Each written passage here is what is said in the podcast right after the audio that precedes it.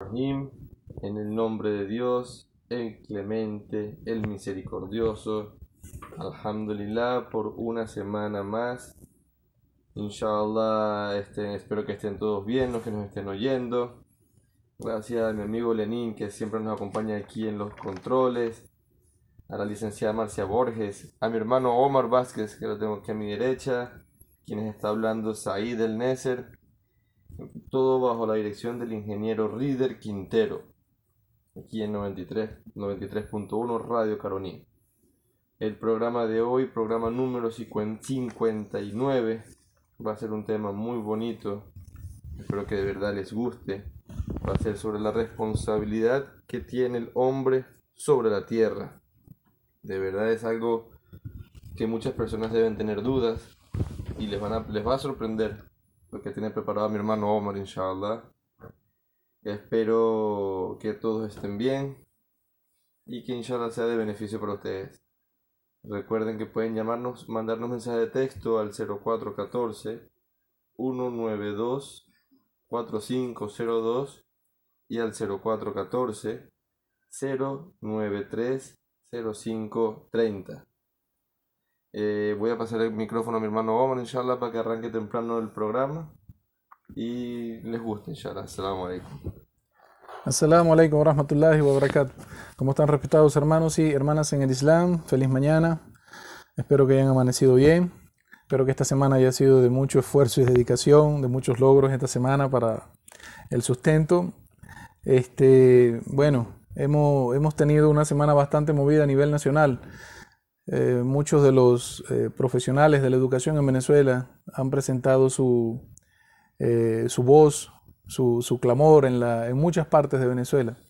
Alhamdulillah, de verdad que pedimos a Dios Todopoderoso, Allah subhanahu wa ta'ala, que pueda resolver a estas personas para que, inshallah, inshallah puedan cumplir sus objetivos o lo que estén solicitando. De verdad que ha sido en Venezuela una semana muy movida por este tema.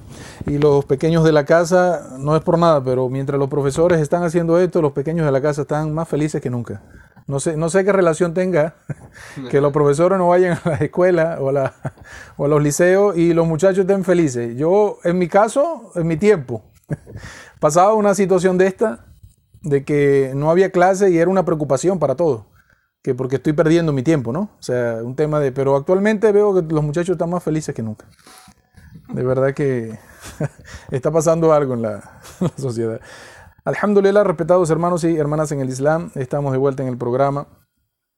Queremos mandar un saludo desde muy temprano para todas las personas que se conectan a diario, a todos los sábados semanalmente en el programa. Queremos mandarle para ustedes y para su familia la mejor de las bendiciones, los mejores de nuestros deseos de Conociendo el Islam, el programa de Conociendo el Islam, para todos ustedes. Que Dios glorificado, altísimo sea, bendiga a toda su familia y que le dé bastante sustento a su trabajo. De verdad que le dé mucha salud. Muy importante todo esto. El tema de hoy, respetados hermanos y hermanas en el Islam, respetados oyentes, va dirigido al, al tema principal que siempre pregunta, una pregunta que hay en, la, sociedad y siempre se le ha hecho a, diferentes ramas del conocimiento, de cuál es el propósito, cuál es el propósito de vida de nosotros aquí en la tierra. O sea, cuál es el propósito que persigue el ser humano cuando dice yo soy un ser humano y estoy en la tierra. ¿Qué es lo que vino a hacer a este mundo? Espero que, le, que, les guste. Ha sido un programa de, este, hecho con mucho cariño, con mucha dedicación, con mucha responsabilidad. Para, vamos a tocar muchos temas a lo largo del programa.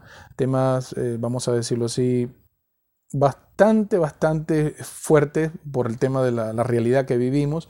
Y espero, espero que las personas que estén escuchando el programa sean transmisores de este mensaje.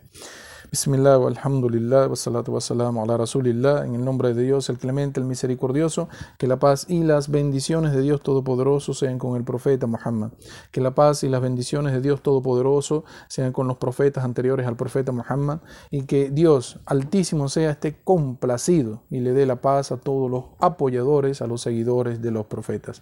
Sin estas personas, el trabajo profético nunca, nunca, nunca se pudo haber llevado a las comunidades porque esto es el respaldo que enviaba Dios Todopoderoso a cada uno de los profetas. Siempre habían personas que no creían, muchas personas que no creían, pero gracias a Dios, Dios abría el corazón a aquellas personas para el mensaje y esto resultaba en el principal apoyo de todos los profetas y mensajeros que tuvieron en la tierra. Eh, ¿Cuál es el propósito? La pregunta eh, que siempre hacen, ¿cuál es el propósito de nosotros, la humanidad aquí en la Tierra? ¿Qué objetivo eh, perseguimos nosotros cuando llegamos a la Tierra? Esta pregunta se ha hecho innumerables de veces a diferentes eh, ramas del saber y es increíble la cantidad de opiniones que tú puedes encontrar al respecto. O sea, cada quien da su apreciación, cada rama del conocimiento da su apreciación del por qué vino al, mundo o por qué está aquí. Y eh, vamos a dar algunos ejemplos. Por ejemplo, vamos a mencionar, si le preguntas, por ejemplo, a, la gente de los filósofos, a esta gente del pensar, a esta gente que hace este, eh, mucho sacrificio al estudiar la manera, la sociedad y a crear eh, ideas que vayan en pro de la, del buen vivir del, ser humano, si tú le preguntas a ellos cuál es el propósito de la vida, eh, en, resumidas palabras vas a conseguir que ellos te dicen que el, el, objetivo que nosotros vinimos a hacer o el propósito de nuestra vida es ser felices. Traer felicidad, estar tranquilo, cero estrés, cero preocupación, o sea, vivir lo mejor que podamos en este, en este mundo. Ese es el propósito que persigue, el ser humano. Y bueno, esta corriente o esta opinión ha sido muy bien, muy bien eh, tomada por algunas personas en el mundo. Vamos a mencionar entre ellos, por lo menos, esta corriente que hubo hace muchos años, que ya prácticamente desapareció, los hippies. Los hippies estaban, mashallah, estaban esta gente de verdad que tomaron este mensaje en serio. ¿eh? Estaban muy felices, Señor, muy tranquilos. Ellos fuera de todo lo que le pueden decir a los hippies, ellos se veían pura paz. Ellos estaban en una, en una de vida de que estaban tranquilos, sin problema, viajando por, toda parte, por todas partes en Estados Unidos y llevando el mensaje de paz a todas las personas. Si preguntas esto a la gente de ciencia, cuál es el propósito que persigue la humanidad en el mundo, vas a conseguir que el hombre de ciencia te dice de que el hombre no se puede estancar en, eh, en una sola forma. O sea, para ellos el pensamiento es evolutivo. O sea, el hombre debe evolucionar. Y la fuente principal de que ellos digan que el hombre debe evolucionar es la tecnología. Y se han valido tenemos que decirlo con toda propiedad, se han valido de un versículo en la Biblia para ello justificar su pensamiento. Increíble. Esta gente ha tomado una, una, una corriente religiosa de repente, o sea, han tocado, han pisado terreno de la, de la religión y así como lo pisaron, de una vez salen siguiendo lo que están haciendo eh, en su ateísmo, en su forma de pensar. Pero ellos han tocado un, versículo de la Biblia, quiero mencionarlo para ustedes porque es, es para, para nosotros eh, todos reflexionar sobre esto, sobre esto.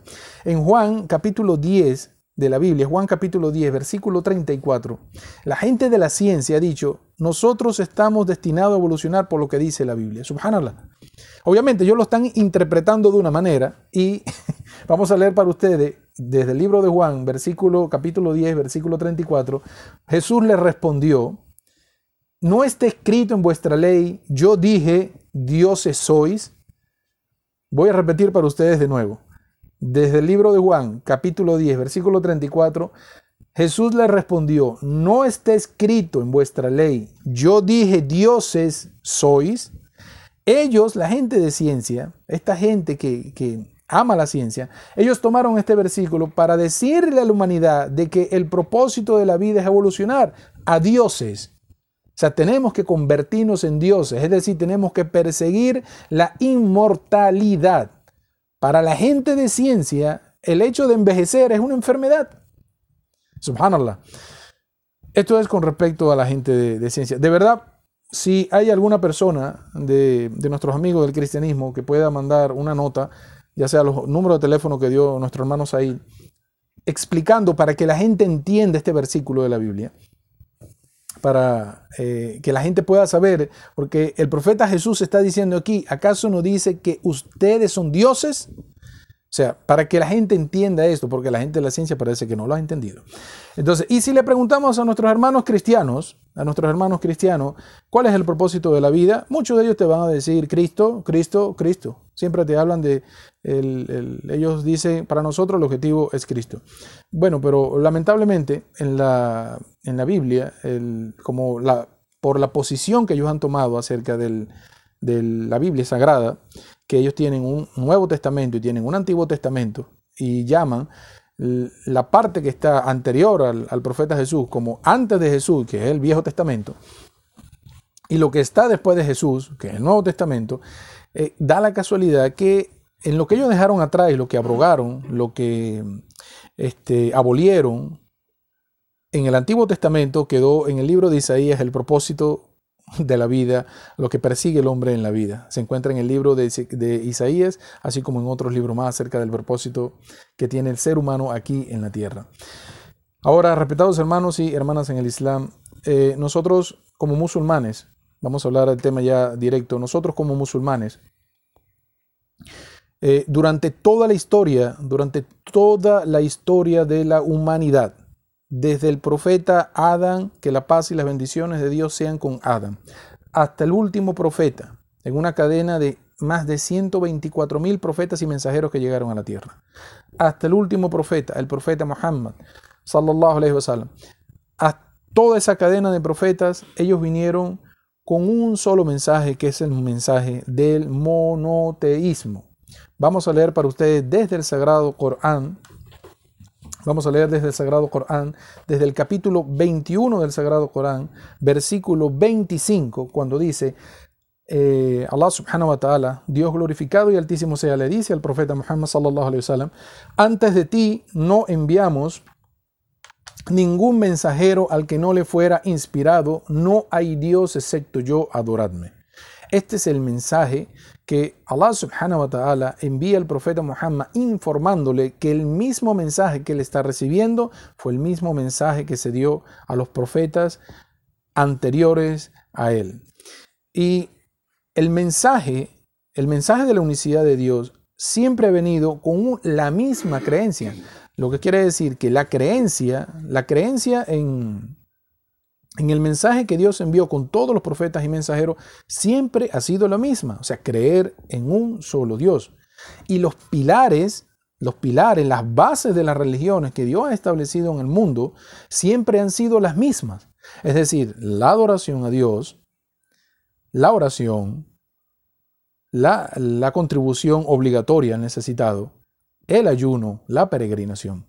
Todos estos pilares siempre han formado parte de la de las, de las sociedades en la historia de la humanidad, desde el profeta Adán hasta el profeta Muhammad sallallahu wasallam, ha sido la misma creencia y ha sido los mismos pilares.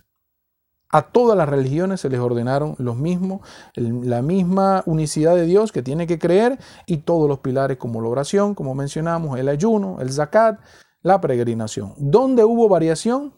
En los detalles en lo que llaman en la ley, la jurisprudencia que Dios descendió para cada uno de los profetas. Vamos a mencionar algunos ejemplos. En, el, en la época del profeta Adán, alayhi salam, a él le fue permitido por el inicio de la, de la humanidad de que los hijos que iban naciendo de la unión de él con su esposa Eva, Hawa, los hijos que iban naciendo, los partos que iba teniendo, más adelante cuando los, los, eh, los hombres y las mujeres tuvieran la edad de casarse, estaba permitido en ese momento de que el varón de un nacimiento se pueda casar con la hembra de otro nacimiento.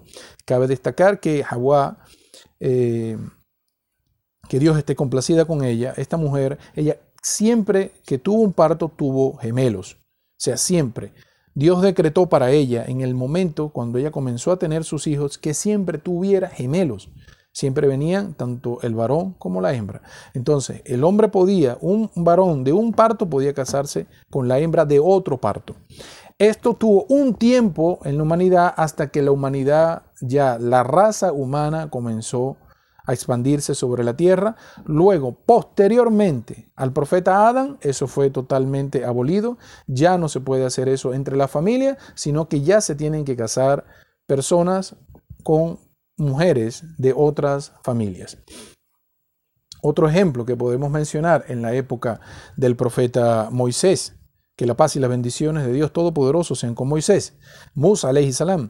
En el tiempo de él le fueron prescritos que a 40 días. A nosotros los musulmanes, la ley, la jurisprudencia son 10 días. 10 días que nosotros, perdón, 30 días que nosotros tenemos que ayunar, que por cierto Ramadán ya está cerca, estamos cercanos dos meses de Ramadán, es para nosotros el cumplimiento obligatorio del ayuno, para lo que fueron para los hijos de Israel en la época del profeta Moisés 40 días, para nosotros en la ley que le fue descendida al profeta Muhammad sallallahu alaihi wasallam fueron 30 días y tenemos, tenemos voluntario para las personas que no están haciendo el Hajj. Tenemos voluntario, quien quiera hacerlo puede ser voluntario, recomendable que mientras la peregrinación está, se puedan hacer los ayunos de esos días. Entonces, pero es voluntario, pero obligatorio 30 días. También tenemos, por ejemplo, en el caso de los hijos de Israel, en la época del profeta Moisés le fue eh, prescrito a él de que tenía que guardar el sábado se tenía que guardar el sabbat. En la época del profeta Jesús le fue cambiado el día al día domingo. Y cuando vino el profeta Muhammad, Allah subhanahu wa ta'ala le ordenó que lo hiciera el día viernes. Y fueron variando la cantidad o el periodo que la persona debía mantener como, como, como tiempo de adoración. Por ejemplo, el, el sabbat para los, para los hijos de Israel empezaba en la noche del viernes y el día del sábado. Ellos no podían hacer comercio durante todo el día. O sea, prohibido hacer comercio. Imagínense ustedes. Nosotros los musulmanes nos vino la orden también de guardar un día, había un día especial de la semana, el día viernes, pero solamente, miren la flexibilidad que Dios glorificado y altísimo sea, le dio a la nación del profeta Muhammad que fuera a partir de la oración del mediodía hasta que terminara la jubba en la mezquita. Un periodo de tiempo que no, no pasa, no pasa de dos horas al día. ¿Cuánto tenía el profeta Moisés? Todo el día. Ellos no podían hacer otra cosa que no fuera adorar a Allah subhanahu wa ta'ala. Nosotros tenemos solamente dos horas en el día, los días viernes. Ah, por ejemplo, en el caso de la menstruación, dando, eh, dando la mayor cantidad de ejemplos para que ustedes entiendan que siempre las bases fueron las mismas, que la creencia en Dios, la adoración a Dios, pero la jurisprudencia cambiaba a lo largo de la historia de la humanidad. Por ejemplo, en el caso de los hijos de Israel, cuando la impureza llegaba a las mujeres, la menstruación, la mujer era retirada de la casa y puesta aparte, porque era una, una, se encontraba en estado de impureza. Y ella la sacaban de la casa y le tenían un cuarto apartado de la casa. O sea, no podía estar con la familia. Igualmente, nosotros los musulmanes, para en el caso de la mujer, cuando le viene la menstruación, también es una mujer que tiene una impureza por los días que le dure la menstruación, pero ella se mantiene con la familia. No está, no está la, misma, la misma restricción que estaba en la época de los hijos de Israel. Esto es gracias a la misericordia que Dios descendió en el Sagrado Corán y a través de los dichos del profeta Muhammad sallallahu wasallam. Entonces, eh, en pocas palabras, Allah subhanahu wa ta'ala en el Sagrado Corán nos informa de este hecho. En el capítulo 5 del Sagrado Corán le dice al profeta Muhammad, versículo 48 del Sagrado Corán, capítulo 5, versículo 48, le dice, a cada uno de vosotros le hemos asignado un camino y un método propios. Repito, capítulo 5 del Sagrado Corán, versículo 48, Allah subhanahu wa ta'ala le dice al profeta Muhammad sallallahu wasallam, le dice, a cada uno de vosotros, hablando cada uno de vosotros es las naciones que vinieron antes de ti. A cada una de esas naciones que a la cual le fue asignado un profeta, a cada uno de ellos nosotros le hemos asignado un camino y le hemos asignado un método propio. ¿Sí? Entonces, esto espero que sirva para nosotros entender que todos perseguimos la misma orientación, la misma creencia y tenemos las mismas bases. Siempre ha cambiado es la ley la ley en cuanto a la aplicabilidad que tiene la sociedad. Y en el Sagrado Corán, Allah subhanahu wa ta'ala, en el capítulo 51 del Sagrado Corán, versículo 56, el capítulo se denomina los que levantan un torbellino. Los que levantan un trollino es lo que se puede interpretar al español. Vamos a leer para ustedes una interpretación del español lo que está versado en el Sagrado Corán de cuál es el propósito de vida del ser humano en la tierra. Leo para ustedes, Bismillah rahim y no he creado a los genios y a los hombres sino para que me adoren. Repito para ustedes capítulo del Sagrado Corán 51, versículo 56. Y no he creado a los genios y a los hombres sino para que me adoren. Este ha sido el mensaje de lo que Dios reveló a todos sus profetas del propósito del hombre sobre la tierra. Es la condición que Dios establece de que no adoren. O sea, yo quiero de ustedes solamente la adoración y no quiero que me den nada más de eso. Adoración y detrás de la adoración viene la obediencia al Creador. Entonces, el propósito de todo ser humano cuando llega al mundo, por la naturaleza que el ser humano tiene, automáticamente él sabe que su propósito en la tierra es adorar al Creador. No significa que no vamos a trabajar, no significa que no vamos a tener familia, no significa que no vamos a estudiar, no podemos hacer todo esto y la sunna del profeta Muhammad sallallahu alaihi wasallam nos permite a nosotros que cada acto en la sociedad que hagamos nosotros se puede transformar ese acto en una adoración a Dios Todopoderoso. ¿Cómo? Siguiendo la tradición de vida del profeta Muhammad. Por ejemplo, si yo me dirijo, voy fuera de mi casa hacia mi trabajo, yo al salir de mi trabajo yo hago una súplica. Bismillah tawakkaltu ala wa la hawla wa la illa billah. En el nombre de Dios y en el nombre de Dios salgo y no existe ni fuerza ni poder, sino solamente en Dios Todopoderoso. Ya automáticamente tu salida se convierte en una adoración. Mientras vas en el recorrido hasta tu trabajo, hasta que pisas la oficina o el negocio o el lugar donde, donde desempeñas tu actividad, durante todo ese recorrido que vas diciendo, Subhanallah, walhamdulillah, wa la ilaha illallah, wallahu akbar, wa la hawla wa quwwata illa billah. Glorificado sea Dios, alabado sea Dios. No existe otra divinidad sino Dios Todopoderoso en los cielos. Dios es el más grande y no existe ni fuerza ni poder sino en Él. Miren, tú vas caminando, automáticamente eso es ese periodo de tiempo es una adoración al Creador. Cuando entras a tu negocio o cuando entras a tu oficina, tú vienes y haces la súplica. La ilaha illallah lahu. Mulku wa wa yumid. Wa huwa al-hayyu wa huwa kulli shay'in qadir. Cuando entras allí y haces la súplica declarando la unicidad del creador, el viviente, el sustentador que no muere, automáticamente tu tiempo en tu trabajo es una adoración al Creador. Y obviamente obtienes muchos beneficios de llevar tu vida acorde a la tradición del profeta Muhammad.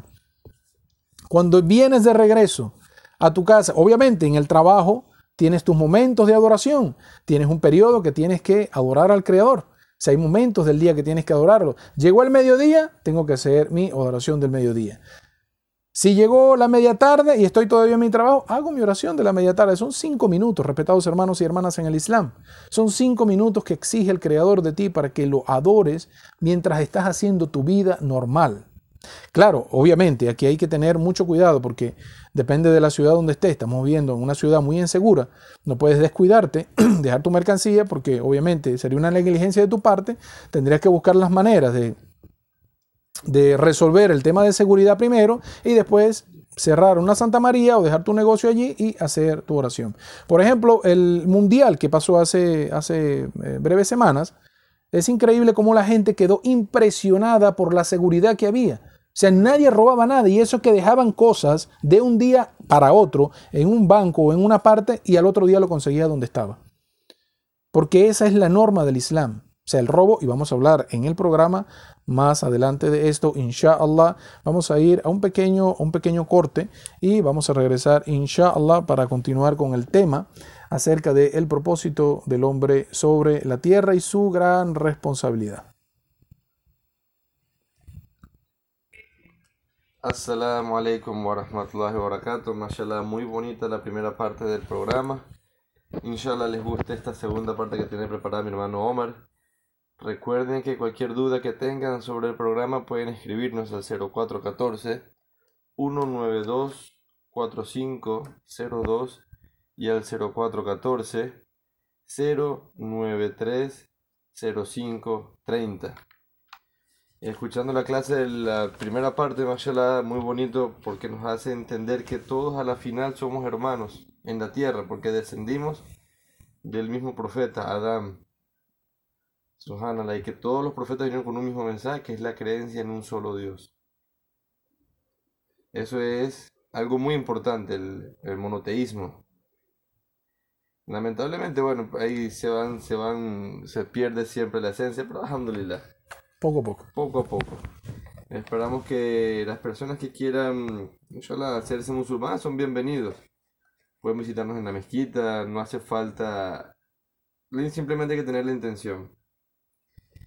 Aquí nosotros nos encontramos en la mezquita de Yarayara en el sector Santa Rosa, la mezquita Al y se encuentra mi hermano Omar para recibir a todas las personas que quieran asistir recibir información sobre el Islam. Tenemos material informativo gratis. Pueden, inshallah, compartir bastante información con él. También nos pueden ubicar en Abajo de Banjamiga, en la carrera Upata, Centro Comercial Topacio. Ahí nos encontramos, lo vamos a encontrar hoy, inshallah, también en la tienda. Se llama Bambú. Para las personas que quieran aclarar alguna duda. E inshallah, si no nos sale otro evento, vamos a estar a la una de la tarde en la Plaza de los Tubos, al lado del CENIAT, repartiendo folletos sobre el Islam y aclarando dudas a las personas para que puedan conocer qué es el Islam, la belleza del Islam, inshallah. Y bueno, bienvenido a todos, inshallah. Voy a dejarle el segundo tema a mi hermano Omar porque de verdad que es bastante extenso, inshallah le rinda el día. Assalamu alaikum. Bismillah, alhamdulillah, wa salatu wa salamu ala rasulillah. Assalamu alaikum wa rahmatullahi wa barakatuh, respetados hermanos y hermanas en el Islam, en el nombre de Dios, el clemente, el misericordioso, que la paz y las bendiciones de Dios Todopoderoso sean con el profeta Muhammad. Seguimos con el tema sobre el propósito que tiene el ser humano sobre la tierra, que es única y exclusivamente de adorar al Creador. Bajo esta consigna, bajo esta responsabilidad, Allah subhanahu wa ta'ala, Dios glorificado y altísimo sea, creó el mundo entero completamente el mundo entero para que el hombre gobernara sobre él.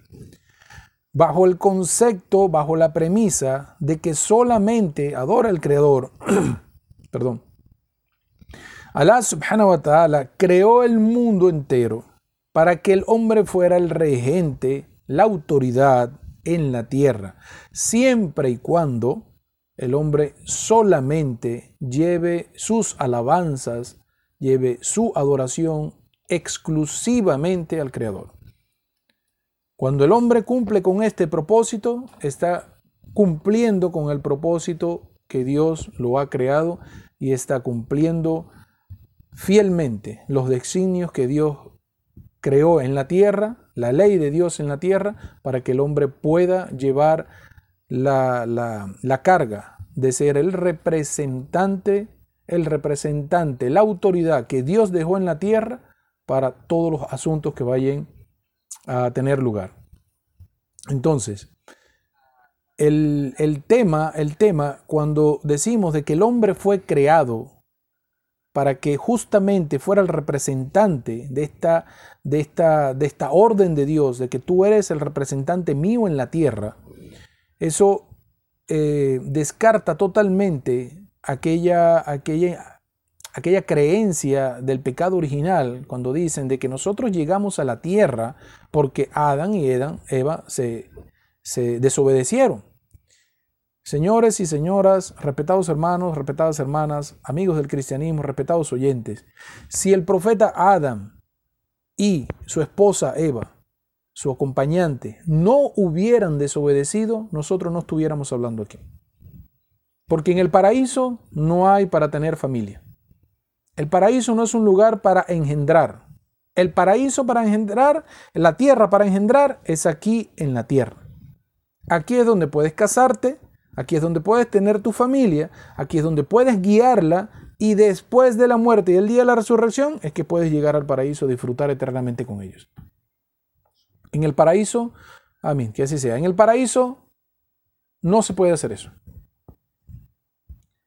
estaba decretado en la creación del hombre por la debilidad que tenemos de que Adán iba a desobedecer. A Adán y su esposa Eva iban a desobedecer al Creador. Por eso es que nosotros estamos actualmente en la tierra. No estamos pagando ningún pecado de nadie, porque no somos seres perfectos. Y imagínense ustedes, tú decirle a alguien que van a ser, mire, ya tú estás naciendo en desgracia, ¿viste? Tú vienes de una desgracia. No, Vamos a leer para ustedes desde el Sagrado Corán, capítulo 15 del Sagrado Corán, versículo 28, cuando Dios le dice al profeta Muhammad sallallahu alaihi wasallam, Bismillahirrahmanirrahim, y cuando tu Señor dijo a los ángeles, voy a crear a un ser humano a partir de barro seco, procedente de barro seco moldeable. Esto es una interpretación al español de lo que versa eh, el texto original en árabe del Sagrado Corán. Voy a repetir eh, capítulo 15 del Sagrado Corán, versículo 28. Y cuando tu Señor dijo a los ángeles, voy a crear un ser humano a partir de barro seco procedente de barro moldeable. Respetados hermanos y hermanas en el Islam, respetados oyentes, este versículo, cada persona que lo escuche debe llevarle humildad a su corazón. Cuando usted escuche este versículo, cuando Dios tomó la decisión de crearte, cuando Dios tomó la decisión de crear al primer ser humano, Adam, salam, ¿lo tomó de dónde? De la tierra que ya había creado. Primero creó la tierra y todo lo que existe en ella, el universo completo, todo completo, ya estaba creado y después lo último, Dios dijo, ahora voy a crear el hombre. Subhanallah. Este versículo que lleve humildad a tu corazón al saber de que tú no eras nadie en la vida y que cuando naces, cuando naces, vienes tan débil que necesitas a tu madre que te proteja, que te abrace, que te arrope por mucho tiempo, hasta que tú te puedas valer por ti mismo y después tú devolver a tu padre toda la responsabilidad que él tuvo de ti, todos los favores que él dejó en ti. Eso es para traer humildad a tu corazón, no porque tengas un cargo actualmente como gerente, como presidente, como alcalde, como gobernador, porque tengas un cargo te vas a creer más que los demás. Tú eres un ser humano igual. Cuando mueras, tus huesos se van a secar y tu sangre se va a secar igual que se seca la de una persona que no tiene para comer.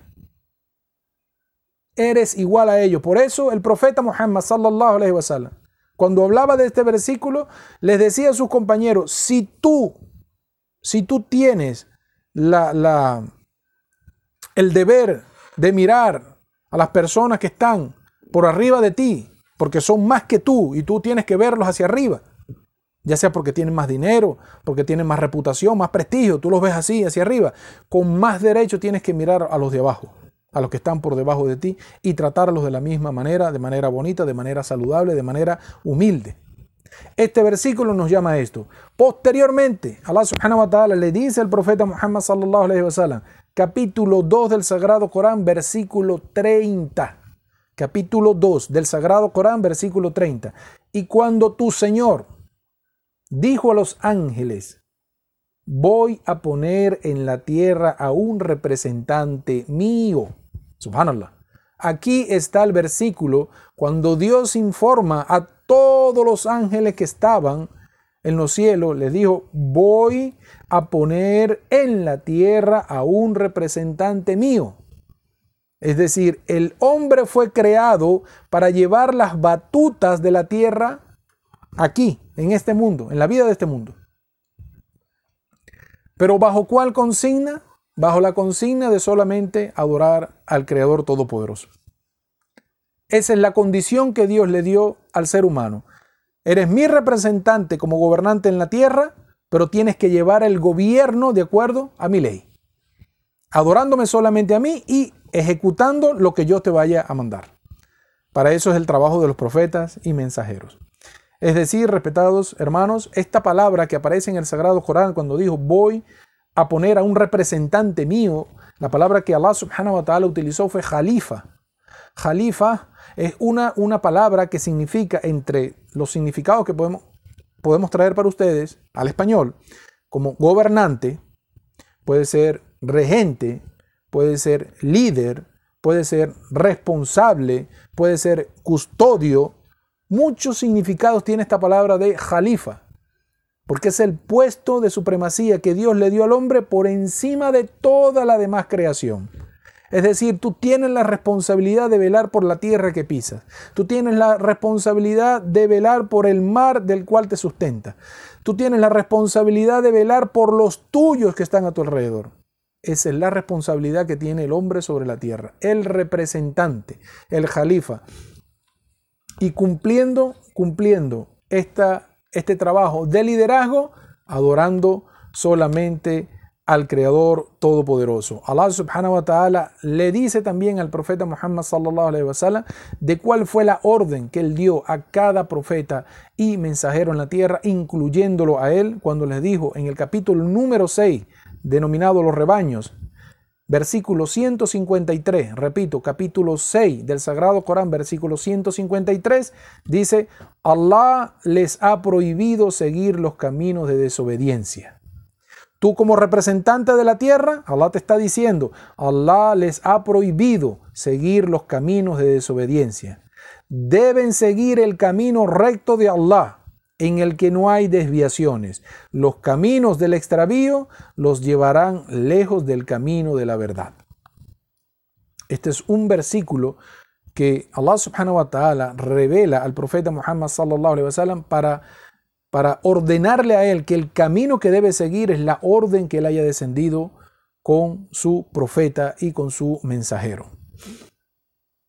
Ahora, ejemplos, ejemplos de estos gobiernos, de estos gobiernos que se llevaron en el mundo, que se vivieron en la tierra, en el planeta Tierra, Obviamente, no vamos a hablar de Venezuela, América Latina, vamos a hablar donde estaba enfocada la sociedad del momento, en el momento que fue creciendo el mensaje profético y la humanidad se fue expandiendo, que es allá eh, en el Medio Oriente, donde está Palestina, donde está eh, Irak, donde está Siria, donde está Jordania, donde está Yemen, Arabia Saudita, Medina, eso es lo que llamamos nosotros la tierra sagrada. Esa es una tierra que, que pisaron profetas, cada una de esas tierras. Los gobiernos ejemplos que nos dicen a nosotros de cómo es la manera, de cómo es la responsabilidad del ser humano y de cómo debe gobernar aquellas personas que tienen esa batuta de responsabilidad, lo vemos en primer lugar, tenemos en el Sagrado Corán, Allah subhanahu wa ta'ala nos menciona el ejemplo de Dul Qarnay. Dul Qarnay era, no era un profeta, no era un mensajero, pero él era un hombre muy piadoso, creyente en Allah subhanahu wa ta'ala y dicen los sabios, estudiante de las escuelas de los profetas. Viene de alguna corriente lo más cercano al profeta Abraham, viene inmediatamente después de la, de los estudiantes, las personas que pudieron aprender de Abraham. Y esta persona como rey llevó la soberanía de Dios en la tierra. Es decir, este hombre avanzaba en la tierra buscando cualquier irregularidad, cualquier corrupción y la detenía. Y traía paz a la gente y eliminaba toda idolatría. Increíble. Este fue un gobierno que llevó paz a su gente y no se adoraba a otro sino a Allah subhanahu wa ta'ala podemos mencionar al Dul También podemos mencionar al gobierno del profeta José, al profeta Yusuf, alayhi salam, el profeta que Dios le dio la capacidad para interpretar los sueños. Este profeta llevó un periodo grande, un reinado grande en Egipto, mandando solamente con qué? Mandando con la ley de Dios en Egipto, en el nombre de Dios, y llevando el bienestar y la paz a cada uno de los miembros del reinado del imperio de Egipto que estaba en ese momento. Ejemplos también que podemos decir de este gobierno justo, un gobierno responsable, un gobierno que llevó beneficio a su gente, el gobierno del profeta David, alayhi salam, el rey David, conocido también como rey David. Este hombre, en el nombre de Dios, llevó tanto beneficio a su gente, tanto beneficio a su gente que todavía se recuerda el periodo, eh, más que todos los hijos de Israel recuerdan aquel periodo de belleza que vivieron en ese momento, tanto los hijos de Israel como los que pudieran estar con ellos. este, este hombre, el profeta David, que la paz y las bendiciones de Dios sean con él, estableció un gobierno soberano basado solamente en la ley de Dios. Allah subhanahu wa ta'ala ayudó al profeta David, al profeta y mensajero David, para que llevara en la tierra la justicia y llevara la equidad y llevara la igualdad y llevara la paz, para que las personas pudieran vivir en armonía, con felicidad, sin tener más problemas que sean los que Dios haya decretado como enfermedades, alguna discusión, pero todo lo referente a los problemas de la sociedad, el profeta David estaba en el nombre de Dios encargándose de todo ello. Y otro ejemplo, el profeta Suleimán, el profeta Salomón, el hijo del profeta David, también tuvo un reinado como su padre. Ambos reinados son muy recordados por los hijos de Israel hasta los actuales momentos. En las conferencias que dan ellos cuando salen hablando en Israel, en lo que es Palestina realmente, cuando ellos están hablando, ellos recuerdan el rey David, el rey Salomón, ellos son los, los que nosotros eh, extrañamos, estos gobiernos. Ellos quieren es esa soberanía que le dieron los profetas de ese momento. O sea, el dinero, la bonanza que había en ese momento. Entonces, otro ejemplo, el ejemplo del profeta Muhammad sallallahu alayhi wa sallam, después que se conquistó Meca, mashallah, la gente había tanta paz en tierra sagrada, allá en Meca, en Medina, había tanta paz que tú podías estar tranquilo. El profeta Muhammad sallallahu alayhi wa sallam no necesitaba de guardaespaldas, no necesitaba de vigilancia, no necesitaba de nada. El, el, el, que estaba manejando la mitad de la península arábica en ese momento estaba llevando tanta paz a su gente que el Islam abarcó mucho del territorio en un solo año de gobierno del profeta Muhammad sallallahu alaihi wasallam. Posterior a su muerte, los sahaba, los compañeros del profeta Muhammad, quien aprendieron directamente de él, llevaron el Islam completamente en todo el Medio Oriente, tomando las partes que habían sido tomadas por el paganismo, hablando del Imperio Romano y hablando del Imperio Persa que estaba en ese momento gobernando. Los musulmanes de ese momento llevaron el Islam a todas esas tierras y desplazaron totalmente el paganismo y quedó la unicidad de Dios sobre la tierra sagrada. Entonces, estos, estos gobiernos fueron, los que se vieron en su momento. Pero más ahora en el futuro van a venir otros gobiernos. En el futuro van a venir unos gobiernos que están anunciados en los dichos del profeta Muhammad sallallahu alaihi wasallam. ¿Qué dice? Cuando venga el Mahdi, el Mahdi es un descendiente del profeta Muhammad y ya hablamos de él por aquí por el programa. Cuando él venga, él va a tener un reinado de siete años sobre la tierra y va a traer paz, va a traer claridad, va a traer justicia en toda la tierra como una vez estuvo llena de oscuridad, asimismo va a traer luz a toda ella. Y otro gobierno que va a establecerse, el gobierno del profeta Jesús, salam, que también lo describimos aquí en el, en el programa, que va a haber tanta felicidad y tanta bonanza que la gente andará repartiendo oro, piedras de oro macizo, señores, y no habrá nadie quien la reciba. Sería bueno que tuviera ese tiempo ahorita aquí, ¿no? Bueno, Vamos a ir este, ya con esto. Vamos a ir un momento a la, a la primera pausa de la hora y regresaremos, inshallah, con más del el programa Conociendo el Islam sobre la responsabilidad. Y ya vamos a entrar en el tema de la responsabilidad del gobernante, del regente que tiene actualmente esa, esa potestad en la tierra. Salam alaikum.